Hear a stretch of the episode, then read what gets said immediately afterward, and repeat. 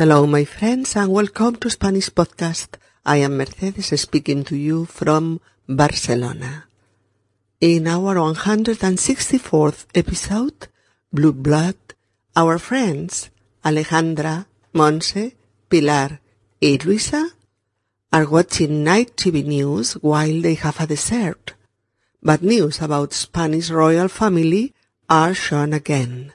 Problems that nowadays concern the Spanish monarchy.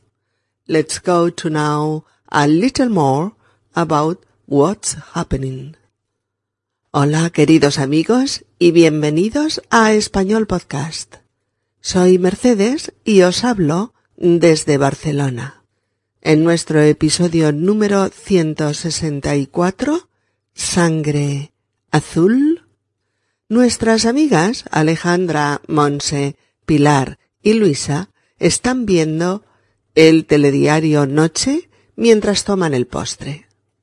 Vuelven a dar noticias sobre los múltiples problemas que afectan a la familia real española, o lo que es lo mismo, a la monarquía actual.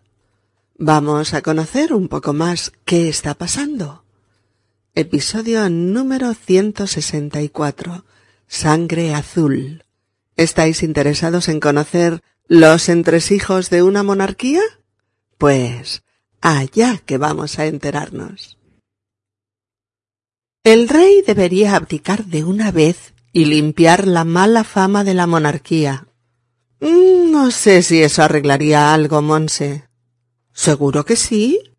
Toda la vida hemos sabido que Juan Carlos era un vividor y un mujeriego, pero los últimos acontecimientos han sido la gota que colma el vaso. ¿Lo de Botsuana? Pues sí. Irse a cazar elefantes a Botsuana en una cacería que le ha costado al pueblo decenas de miles de euros es una irresponsabilidad. En medio, además, de seis millones de parados, de miles de desahucios, y en un país que no ve el final del túnel. Además, matar elefantes es una aberración. Al menos pidió perdón, admitió que se había equivocado y dijo que no volvería a pasar. Mira, Alejandra, a mí su perdón me la repampinfla. Ha pedido perdón cuando ha visto peligrar el trono. Si no llega a romperse la cadera, aquí no se entera nadie. Eso es cierto, Monse. La emergencia de traerlo en un helicóptero e ingresarlo en un hospital destapó el pastel. Además, no era la primera vez. El Borbón parece ser un amante de las cacerías a las que ha ido un montón de veces sin que los ciudadanos se enterasen.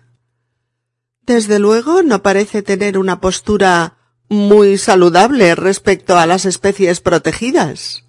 A ver, niñas, seamos claras. El rey es un anacronismo intolerable en una sociedad moderna. Ya me dirás. Un montón de hijos y nietos que viven en parte de nuestros impuestos y que reciben la nada despreciable cantidad de diez millones de euros al año. ¿Tanto? Sí, bueno, hemos podido saberlo hace poco, cuando se obligó a la Casa Real a presentar sus cuentas.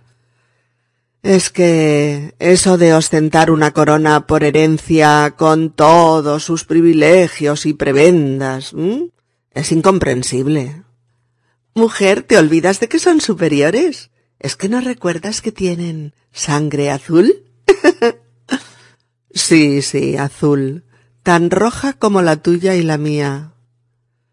Es que además, durante más de treinta años, se ha venido explotando una imagen idílica de la familia real, imagen que se ha hecho añicos con los últimos acontecimientos.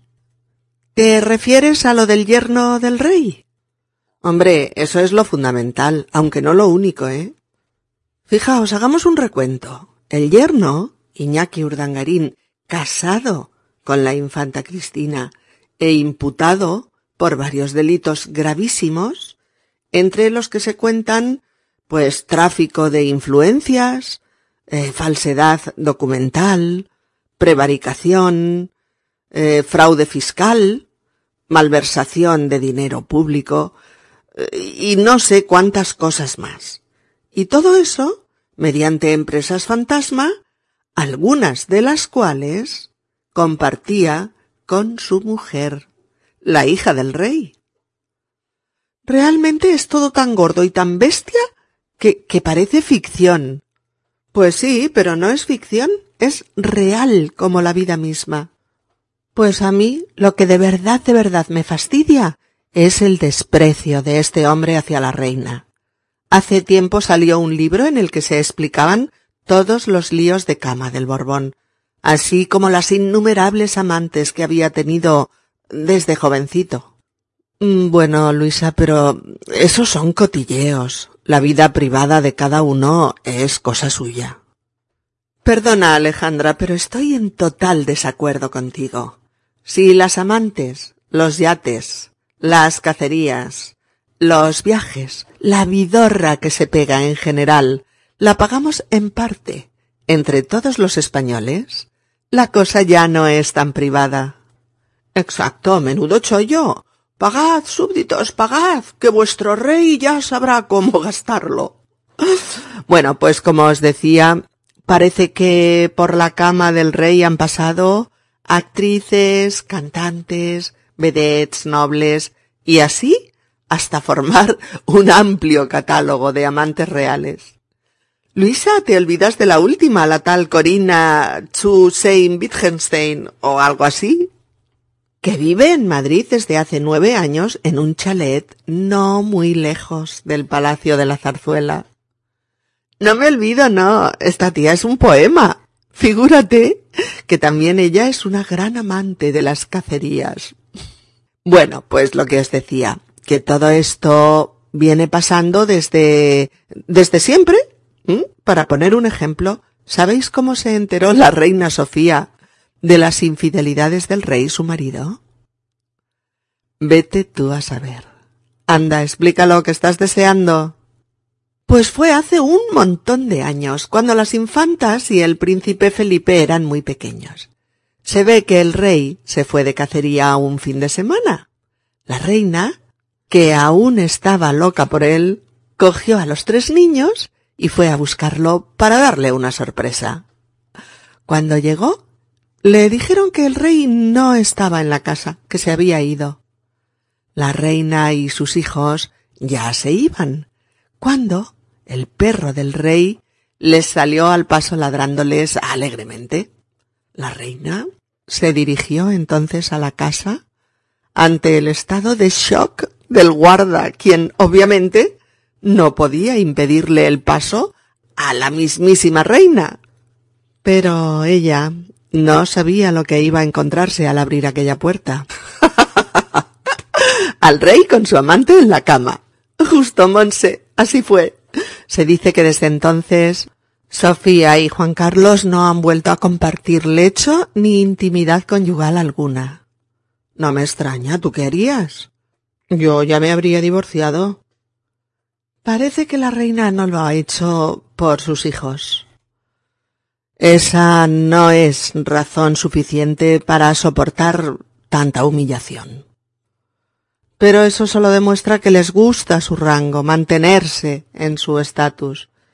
Yo creo que lo que habría que hacer sería abrir un proceso de consultas a los españoles sobre si queremos continuar teniendo una monarquía parlamentaria o estaríamos mejor con una democracia parlamentaria a secas, sin monarquía.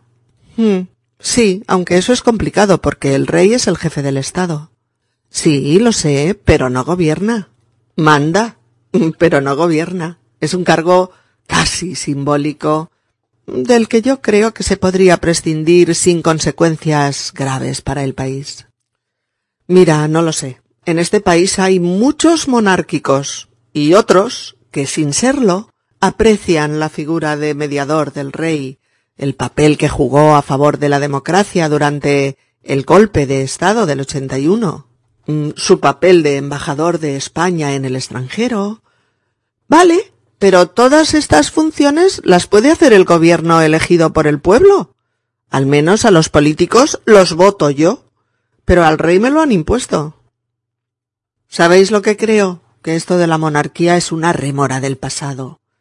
Eso por no hablar del machismo que entraña. Imaginaos, aún no se ha modificado la ley sálica por la que los hombres reinan por delante de cualquier mujer. O sea, si Felipe y Leticia tienen ahora un hijo, la niña mayor ya no podría reinar, porque ella es mujer y ha nacido un varón que aniquila sus derechos al trono por el hecho de ser hombre. Alucino en colores. ¿Aún dura esa cosa tan rancia?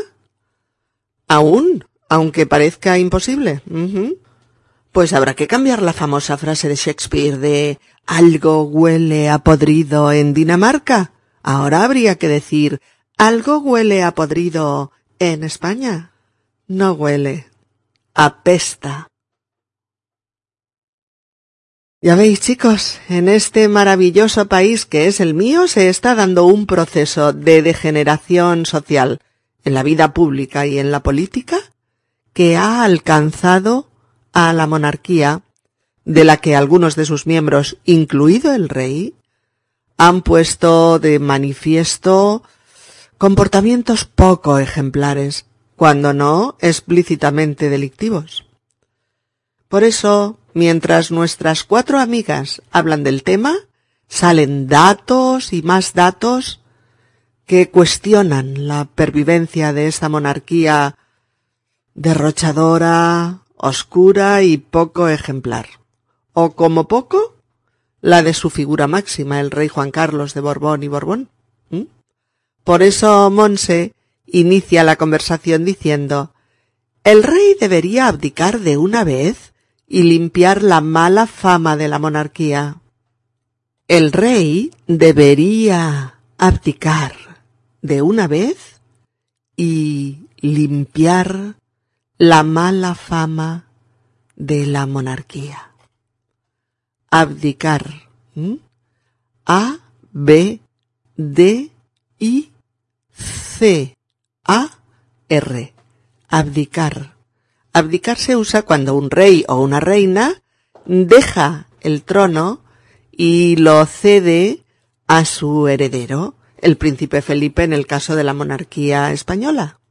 O sea, abdicar es renunciar al cargo de rey, cederlo, ceder la soberanía que se tiene, renunciando a sus derechos, a sus ventajas y a sus poderes. En definitiva, renunciar a la corona. Cuando se menciona el sucesor, el verbo abdicar se usa con la preposición en. Fijaos, el rey abdica en su hijo en el príncipe heredero. ¿De acuerdo?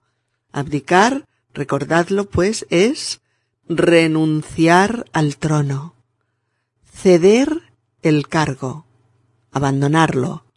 Por ejemplo, estos días, la, la reina Beatriz de Holanda, que ya tiene 75 años, ha anunciado que va a abdicar en su hijo Guillermo de 45. ¿Vale? También se dice abdicará en favor de su hijo. ¿Vale? Abdicar en su hijo o abdicar en favor de su hijo. Beatriz Holanda tiene la misma edad que el rey de España, 75 años, pero parece que el monarca español no contempla esta posibilidad a pesar de los escándalos que, que azotan la corona estos días. Fijaos, decimos el monarca. Monarca. M-O-N-A-R-C-A.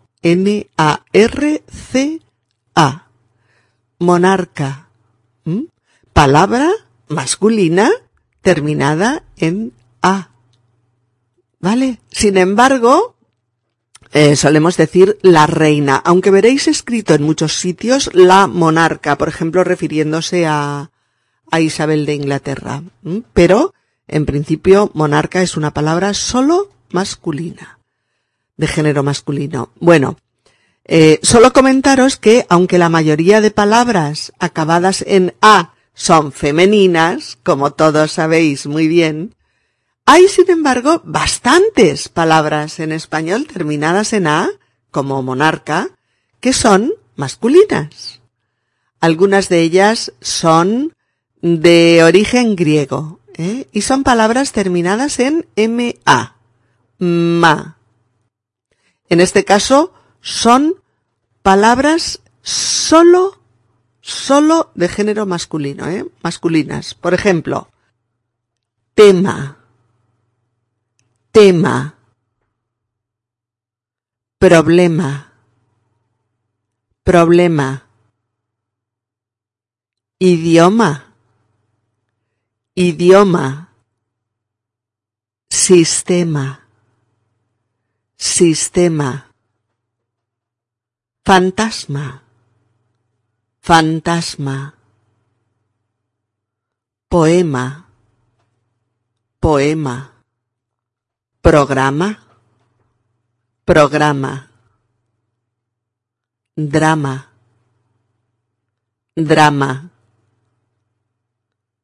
dilema, dilema, enigma, enigma, esquema, esquema, clima, clima, diploma, diploma, teorema, teorema, diafragma, diafragma, fotograma, fotograma, hematoma, hematoma, telegrama, telegrama o trauma, trauma. Fijaos, delante de todas estas palabras eh, ponemos o el o un, solo masculino. ¿Mm? ¿Mm? Y si las acompaña un adjetivo, siempre en masculino. ¿Mm? Un poema, el drama, un enigma, el esquema, un problema, el idioma. Bueno, va, os pongo algunos ejemplos para que os sea más fácil, ¿eh? A ver. Eh, el tema de este episodio es la monarquía española. El tema. El problema de las monarquías es que tienen demasiados privilegios. El problema. El idioma que se habla en España es el español. El idioma. El sistema financiero está en crisis. El sistema. Todas las noches se oye gritar al fantasma del castillo. Es un fantasma muy ruidoso. Un fantasma. Me encantan los poemas de Neruda. Los poemas. En el programa pone que la conferencia sobre lenguaje infantil es a las cinco de la tarde. ¿Mm? El programa. Los desahucios son un drama. Gente pobre y mayor que se quedan sin su casa. Un drama. Un drama. Tengo un dilema. No sé si continuar con Gustavo o romper ya, antes de que sea tarde. Un dilema. Los avistamientos de ovnis siguen siendo un enigma sin explicar. Un enigma. En Barcelona tenemos un clima mediterráneo muy templado en los inviernos. Un clima. Eh, ¿Cómo es el teorema de Pitágoras? Nunca me acuerdo. El teorema. Es famoso el fotograma de Casablanca en el que Humphrey Bogart e Ingrid Bergman brindan por su amor en París. El fotograma. Tengo ese trauma desde la infancia. Haber visto morir a tu padre a los doce años no se olvida así como así. Ese trauma. ¿Mm? Fijaos bien, fijaos bien en esta lista y en los ejemplos, que yo creo que así podréis dominar un poquito mejor la cuestión del género de algunas palabras en español, sobre todo estas que podrían confundirse con palabras de género femenino. ¿Mm? Eh, algunas otras palabras derivadas del griego y terminadas en ta, solo masculinas, serían planeta y cometa, por ejemplo. ¿Eh? El planeta y el cometa. Y otras palabras masculinas usadas con una gran frecuencia en el español hablado, pues serían día, el día, mapa, el mapa o sofá, el sofá. Y otras menos usadas, pues por ejemplo estas, monarca, el monarca, patriarca, el patriarca, bueno, etcétera. Hay muchos otros, ¿eh? muchos otros eh, sustantivos terminados también en A, que también son de género masculino, pero también femenino. Es decir, tienen el género común a ambos, a masculino y femenino. ¿eh? La palabra es la misma para ambos géneros. Las diferenciamos pues por el artículo, por el contexto, eh, por el adjetivo que la acompaña, etcétera. Como por ejemplo, eh, atleta. El atleta, la atleta. ¿Mm? O espía, espía. El espía o la espía. Terapeuta, terapeuta. El terapeuta, la terapeuta. O poeta, poeta. El poeta o la poeta, aunque también puede decirse la poetisa. Automovilista. El automovilista o la automovilista. Turista. Turista. El turista, la turista. Eh, astronauta. Astronauta. El astronauta, la astronauta. Eh, taxista, por ejemplo. Taxista. El taxista o la taxista. Dentista, también, ¿eh? Dentista. El dentista o la dentista. Eh, pianista. Pianista. El pianista o la pianista. Artista, ¿vale? Artista. El artista o la artista o logopeda también, logopeda, el logopeda, la logopeda, o la palabra guía, que es para ambos, el guía o la guía. Bueno, otro día seguimos con los adjetivos porque nos hemos comido casi todo el podcast. bueno, a ver, retomando nuestro tema, eh, decíamos que Monse cree que el rey debe abdicar de una vez, o sea, ya, de una vez es ya, ¿eh? y así limpiar la mala fama de la monarquía. La fama, fama, F-A-M-A, fama, es eh, la popularidad o el prestigio de algo o de alguien. Ergo, la mala fama es la mala opinión que muchos españoles tienen de la monarquía. La mala reputación, o el descrédito de esta institución en los últimos tiempos. Pilar está tan escéptica con todo, tan decepcionada con las instituciones que dice, no sé si eso, eso es que el rey abdique. No sé si eso arreglaría algo. No sé si eso arreglaría algo. Sin embargo, Monse lo tiene claro, ¿eh? Seguro que sí. es decir, seguro que la abdicación del actual rey arreglaría algo o podría solucionar pues una parte del desprestigio de la vida pública española. A Monse es que no le cae nada bien ni la figura del rey como símbolo, ni, ni la persona misma, Juan Carlos de Borbón y Borbón. Porque en casa de Monse han sido republicanos de toda la vida y contrarios a la idea de una monarquía y de lo que representa. ¿eh?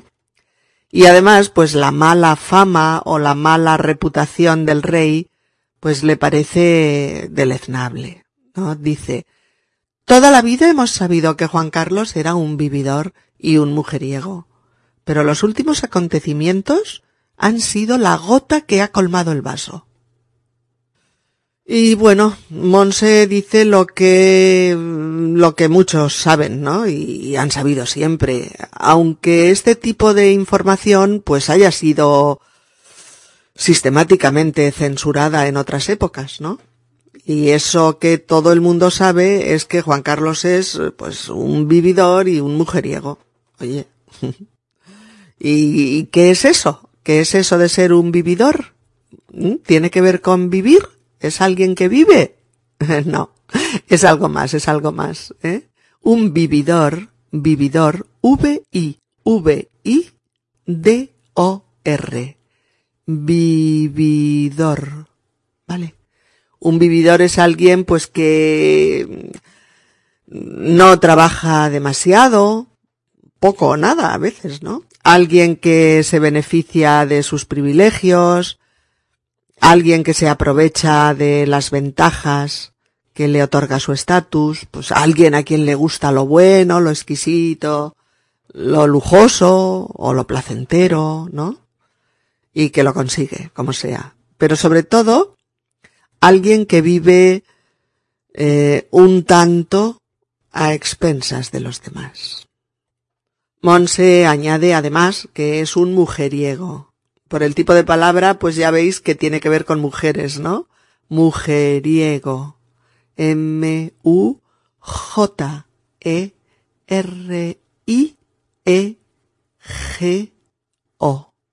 Mujeriego. Mujeriego. ¿Vale? Bueno, y ya debéis estar imaginando, ¿no? De qué va esta palabra. Pues sí, un mujeriego eh, es alguien a quien le encantan las mujeres y las relaciones con ellas. Podría decirse que un mujeriego tiene mucho de, de tenorio, de ligón, ¿no? De, seductor, de conquistador y de calavera también. y Monse dice que además eh, los últimos acontecimientos han sido la gota que ha colmado el vaso. La gota que ha colmado el vaso. Una gota colma el vaso cuando esa gota hace que el líquido contenido en un vaso se derrame, se vierta. Tú imagínate un vaso, ¿no? Que se va llenando, se va llenando del líquido, pero el líquido aguanta dentro del vaso, ¿vale? No se vierte. Y seguimos echando líquido y echando y echando hasta el límite pero no se derrama, no se vierte. Pero de pronto, una sola gota más hace que el vaso se colme, se llene a tope, ¿vale? Y entonces el líquido se vierte. Los límites y la contención ya no sirven. Pues esa es la frase, ¿eh? La gota que colma el vaso. La gota que colma el vaso y que significa eh, que algo o alguien ha rebasado nuestra capacidad de soportar algo, nuestros límites, ¿no? Nuestra paciencia. Podemos soportar muchas cosas, pero hay algo que nos hace estallar y no soportar más esa situación.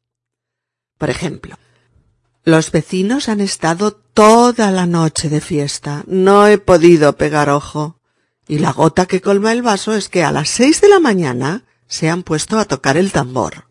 Los odio. Oh.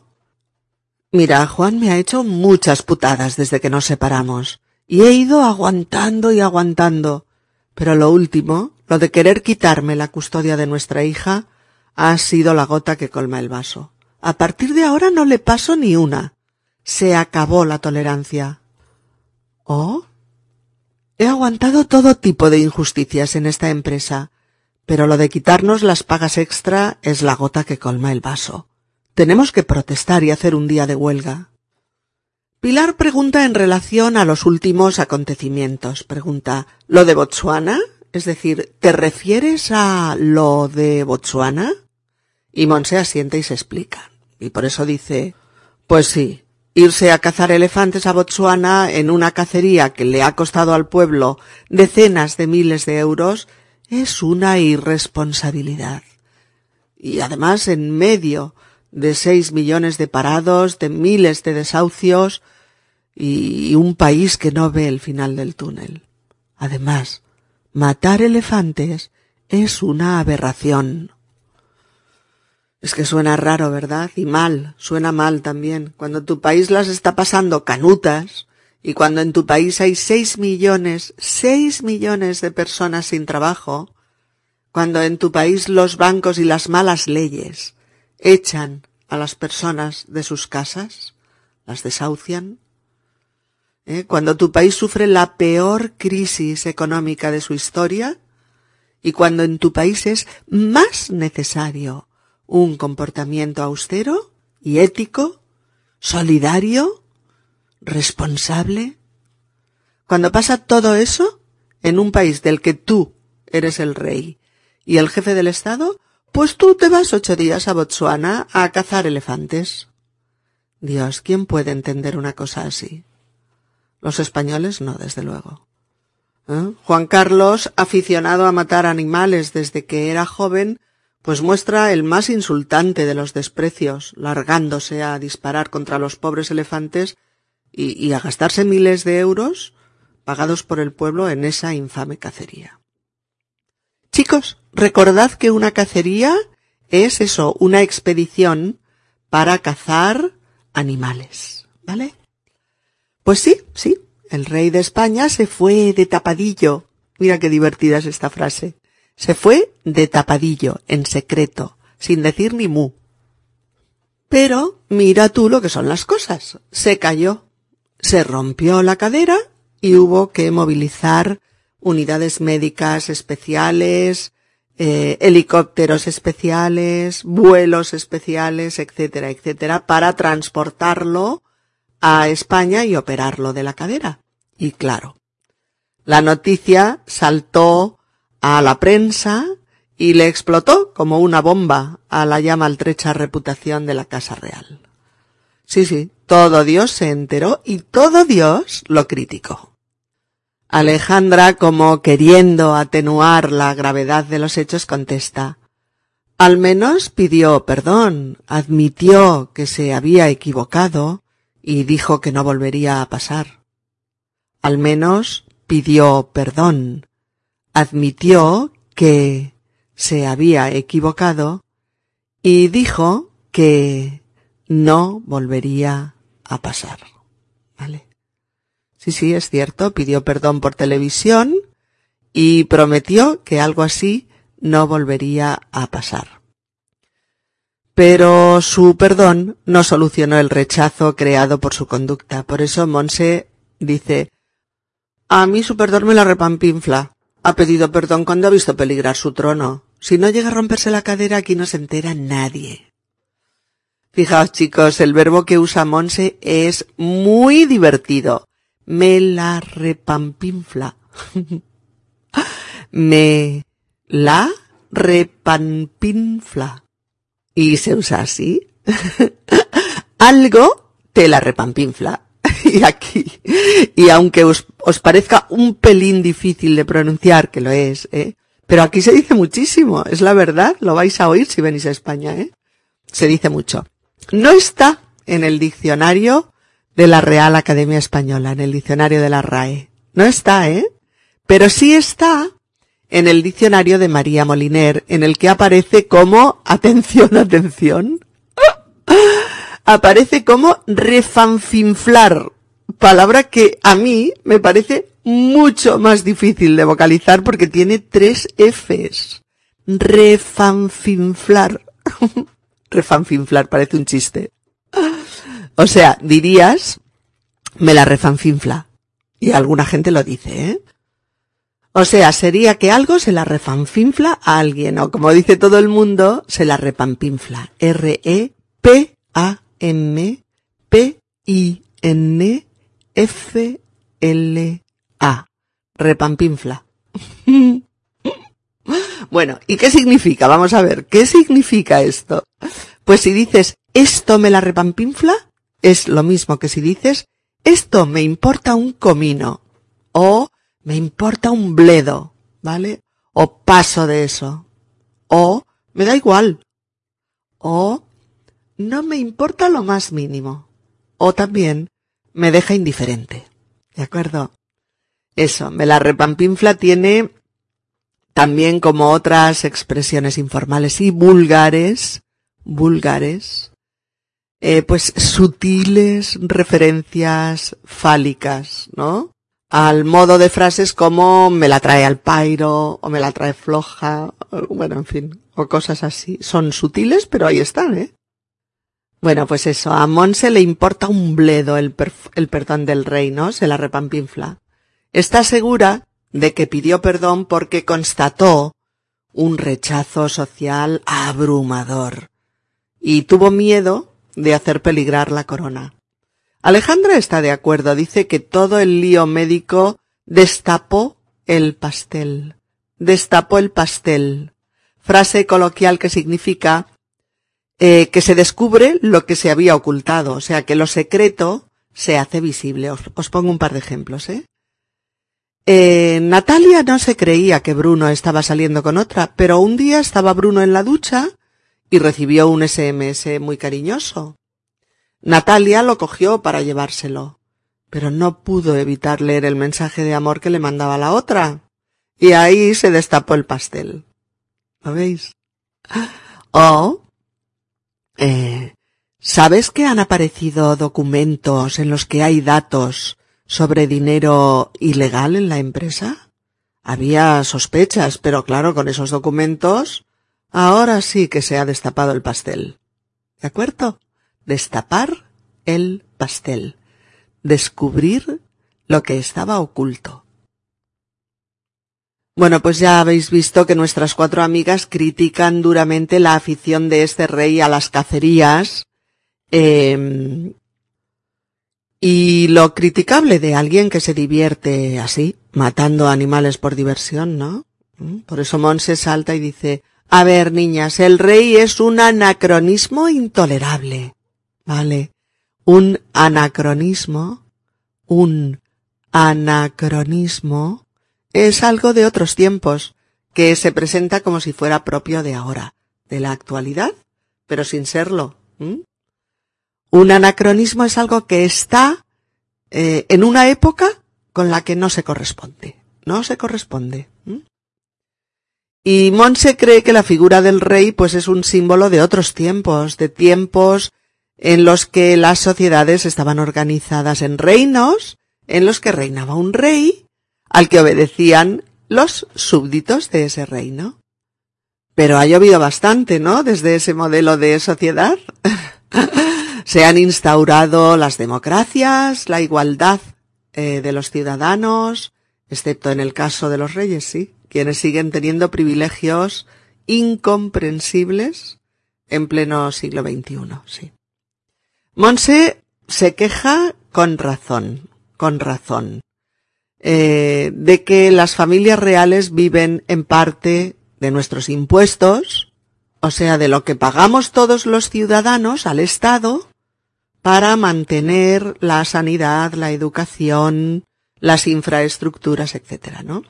Pero en los países con reyes también para mantener a las familias reales.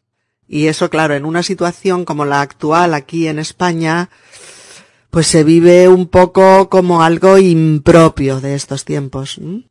Y Alejandra está de acuerdo con Monse en que eso de que la monarquía se herede mm, no acaba de entenderse, ¿no? Por eso dice, es que eso de ostentar una corona por herencia, con todos sus privilegios y, y prebendas, es incomprensible. A ver, los privilegios, ¿qué son los privilegios?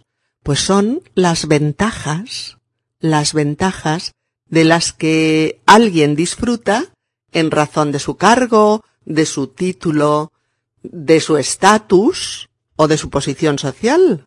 ¿Mm? O sea, privilegios, privilegios, privilegios son ventajas o prerrogativas, en este caso por ser el rey, ¿vale? Y las prebendas, P-R-E-B-E-N-D-A-S, prebendas, las prebendas pues hacen referencia también a las ventajas, a los beneficios y a los favores de los que alguien disfruta en función de su rango. ¿Mm? Prebendas son eh, favores, prerrogativas que se ganan por la cara, no por el trabajo, por ejemplo. por eso Luisa, muy sarcástica, dice, Mujer, ¿te olvidas de que son superiores? ¿Es que no recuerdas que tienen la sangre azul? sí, sí, esto de la sangre azul se decía antes, hace siglos, ¿eh? Hace siglos. Se decía que los reyes y los nobles tenían sangre azul, o aún mejor, que eran de sangre azul. Que eran de sangre azul. Y parece que esto viene de, uf, de lejos, ¿eh? De, la Edad Media o yo que sé, por ahí. Eh, época en la que los currelas, los trabajadores, estaban tostaditos, tostaditos por el sol. estaban muy morenos. Y, y estar moreno era propio del pueblo, de la plebe, de los que tenían que trabajar para vivir, claro. Sin embargo, los reyes y nobles huían del sol como de la peste, Y se mantenían blancos, blancos, blancos inmaculados, vamos. Por lo cual, a algunos de ellos se les notaban mucho las, las venas bajo la piel, ¿no? Y contrastaba mucho aquel azul intenso de las venas con la blancura extrema de la piel. Eh, o sea, las arterias y las venas se veían azules azules y a los currelas ni se les notaban. Y de ahí parece que nace la frase de ser de sangre azul o tener sangre azul que se aplica a nobles, reyes, reinas, príncipes, princesas, a duques, duquesas, condes, condesas, nobles y demás sujetos de tal especie. En fin, Monse, Monse explica que no es solo eso, que hay más, que desde que volvió a instaurarse la monarquía en España en el 75, después de la dictadura franquista. Mm, se ha vendido una imagen idílica de la familia real, como si fuera una familia de Disneylandia, ¿no? Una familia feliz, perfecta, honesta, trabajadora, austera, en fin. Luisa la corta para preguntarle si se refiere a lo del yerno del rey. Recordad que el yerno, Y-E-R N-O, el yerno de alguien, es el marido de la hija. El marido de la hija. Es decir, eh, una de las hijas del rey, Cristina, se casó con un jugador de balonmano llamado Iñaki Urdangarín. Pues este señor Urdangarín es el yerno del rey y de la reina, claro, ¿vale? Porque es el marido de su hija. Eh, cuando hablamos de la mujer del hijo, no obstante, no es la yerna, ¿eh? No os confundáis, no. Es la nuera. Cuando hablamos de la mujer del hijo, es la nuera. O sea, para los padres de él, la mujer de su hijo es la nuera. ¿De acuerdo? Bueno, pues, pues este hombre ha resultado ser presuntamente, presuntamente, un completo sinvergüenza, que se ha aprovechado de su estatus de yerno del rey para cometer, eh, en fin, graves delitos con el fin de enriquecerse sin límites. Ha hecho de todo, ¿eh? Ha hecho de todo. Según dicen, presuntamente, eh, delitos como aprovecharse de su rango de yerno real, engañar a Hacienda, eh, evadir dinero a paraísos fiscales, ocultar documentos, o cobrar pequeños trabajos a precios inimaginables, o cobrar por nada, o por promesas, crear empresas fantasma, en fin, una presunta lista de delitos que llenan a diario la prensa española.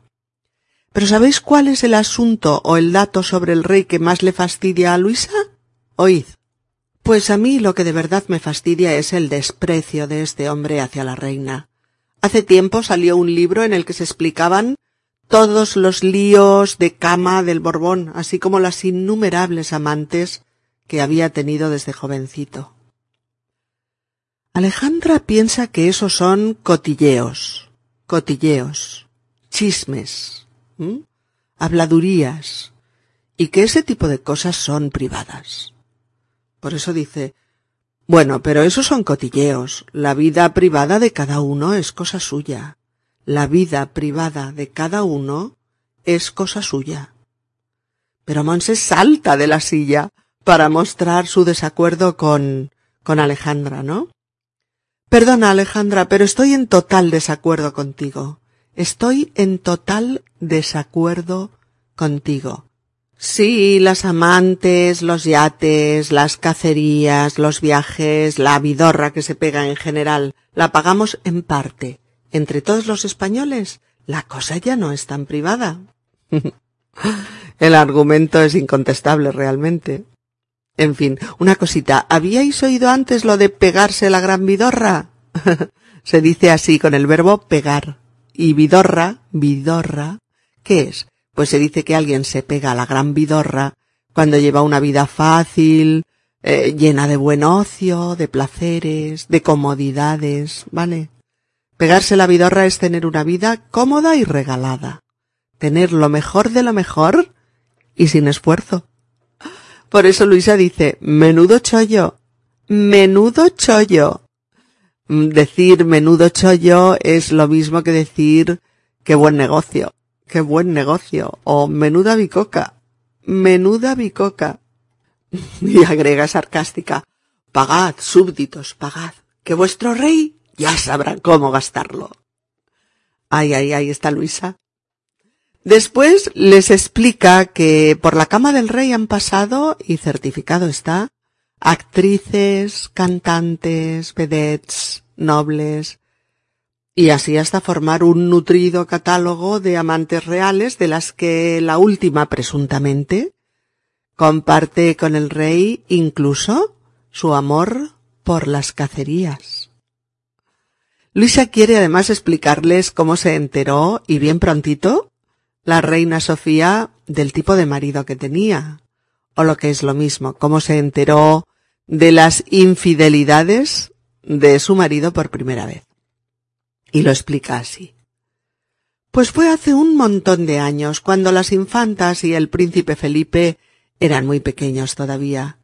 Se ve que el rey eh, se fue de cacería un fin de semana. La reina, que aún estaba loca por él, cogió a los tres niños y fue a buscarlo para darle una sorpresa. Cuando llegó, le dijeron que el rey no estaba en la casa, que se había ido.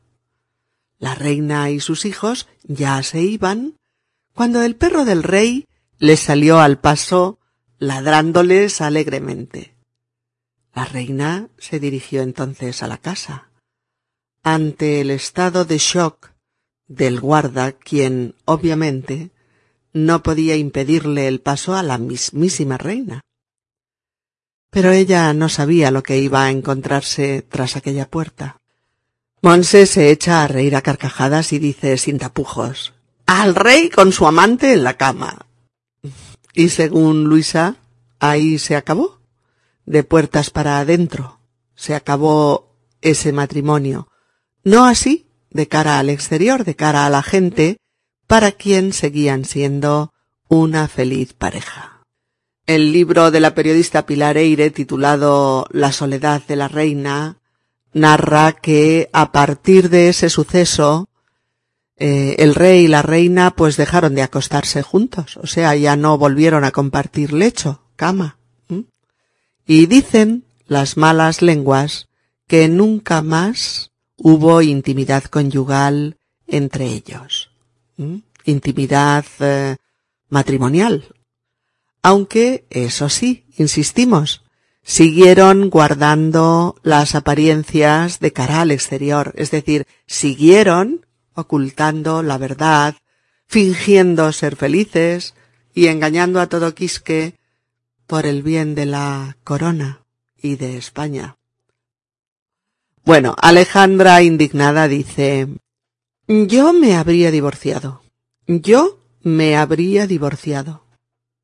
Pilar cree que la reina no se divorció pues por sus hijos, ¿no? Pero Monse cree que los hijos no son suficiente razón para soportar tanta humillación, ¿no? Y que lo que querían conservar era su rango, su condición de casa real y la corona. Monse se muestra partidaria de hacer una consulta a los españoles, una consulta sobre la monarquía y que sean ellos quienes decidan sobre su continuidad o no. ¿Cierto?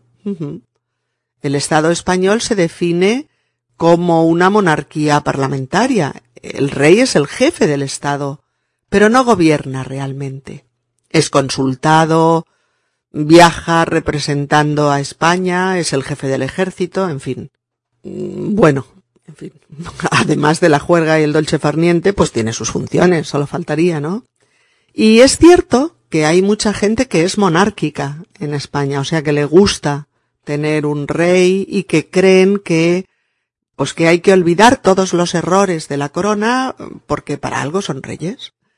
Pero también hay mucha otra gente que piensa que esta herencia del pasado es algo costoso, indigno e innecesario para este país. Así que, chicos, como veis, hay opiniones para todos los gustos. Pilar está entre estos últimos. Menciona además las leyes y preceptos en los que se basa eh, la sucesión de la corona, algunos de los cuales son tan machistas y anacrónicos como la ley sálica. La ley sálica, por ejemplo, que data en España del siglo XVIII y que desde entonces y hasta ahora excluye a las mujeres del trono en favor de los hombres, mm, sin que nadie se haya puesto rojo de vergüenza de que tal cosa exista, ¿no? Luisa dice, alucino en colores, alucino en colores. Una frase coloquial para expresar una gran sorpresa.